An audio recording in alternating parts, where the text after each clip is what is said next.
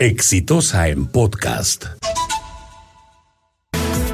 Alan García, pese a su suicidio, no deja de estar en el ojo de la tormenta y esto a raíz de las declaraciones hechas por la que probablemente sea la persona más cercana a él en las últimas décadas, su ex secretario Luis Nava Giver. Pero esta historia de Alan García acusado o señalado como autor del delito de corrupción no es nueva. Alan García ha enfrentado innumerables acusaciones por corrupción, pero siempre terminó en lo mismo. No se le pudo probar, no se encontraron evidencias. Es más, ya ni siquiera se discutía si era verdad o era mentira.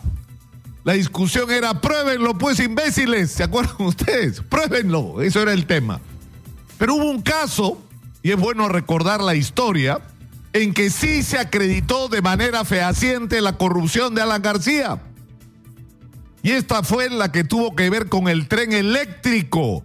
Investigación que no empezó en el Perú, empezó en Italia. En un procedimiento anticorrupción que terminó con la fuga del país del entonces premier, presidente del gobierno, el señor Bettino Craxi a quien fue señalado de haber recibido comisiones ilegales, entre otros casos, por el tren eléctrico que se estaba haciendo en el Perú. Y en ese proceso se acreditó que el señor Alan García también había recibido comisiones ilegales por una obra realizada con fondos públicos italianos y que fue un escándalo tremendo allá. Y uno de los testigos claves en ese proceso se llamaba Sergio Siragusa, testigo clave en Italia que se convirtió en testigo clave en el Perú. ¿Y qué fue lo que dijo el señor Sergio Siragusa?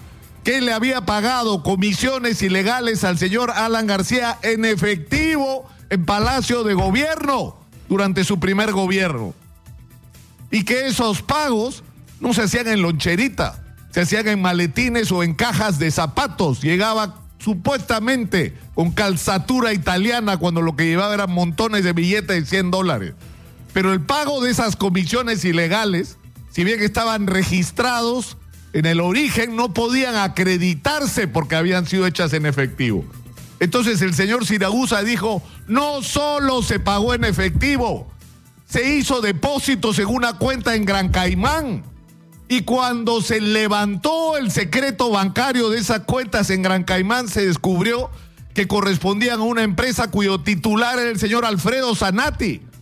Y cuando el señor Alfredo Zanatti fue intervenido, interrogado por la justicia en un proceso de colaboración donde intervino las Islas Británicas, los Estados Unidos, el señor Alfredo Zanatti terminó reconociendo que esas cuentas se habían abierto para depositar dinero de Alan García, proveniente no solo del tren eléctrico, sino el cobro de otras comisiones ilegales.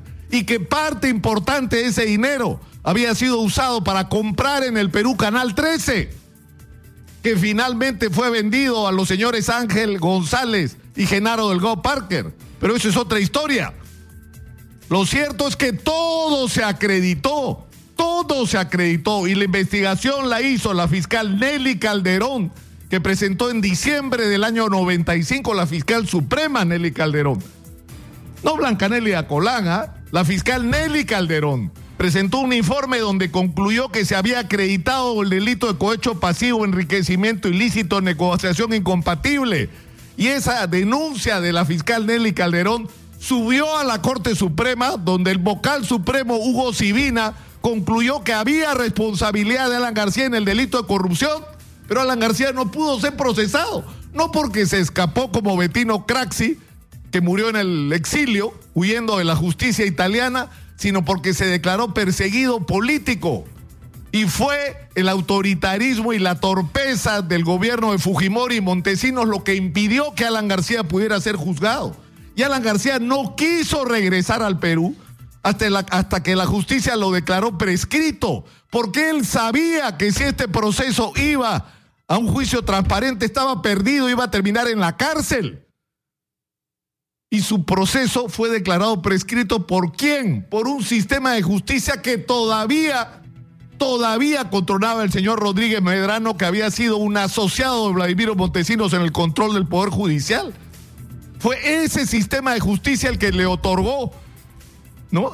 Digamos, el privilegio de no ser juzgado y que sus delitos fueran declarados prescritos. Todo esto está documentado. Todo esto está acreditado. Vayan a buscar al Poder Judicial a ver si encuentran este expediente. Vayan a buscar a ver si lo encuentran. Entonces la historia se repite, pero esta vez, porque en ese momento, ¿cómo fue posible conocer esta información? Fue posible conocerla porque hablaron Sergio Siragusa y el señor Alfredo Zanatti, al que por supuesto después fue sometido a presión, porque fue por un lado manipulado, y eso es innegable, por, por, por Vladimiro Montesino, pero después fue puesto contra la pared por el propio Alan García cuando recuperó un centímetro de poder en este país y le hicieron la vida imposible a este hombre que en un momento estuvo dispuesto a colaborar con la justicia y que en paz descanse, el señor Alfredo Zanatti. Pero hoy estamos enfrentados a una situación similar. La única manera de saber la verdad es que uno de los implicados cuente esa verdad y eso es lo que está empezando a ocurrir con el señor Nava. Y los militantes del APRA, sobre todo los jóvenes militantes del APRA, y los dirigentes que guardan un mínimo de honestidad de los antiguos miembros del Partido Aprista deberían ser los primeros interesados en saber una verdad que todos en el Partido Aprista sospechan. Porque sospechan pues de la corrupción. Porque son evidentes los signos exteriores de riqueza de muchos de sus dirigentes que no se corresponden para nada con los ingresos que puede tener un abogado, un funcionario público o un empresario. Es demasiado dinero el que exponen para que no tenga origen en la corrupción. Los primeros que tienen derecho en saber esa verdad, y esa debería ser la principal preocupación de los apristas, son ellos mismos. Este fue un podcast de Exitosa.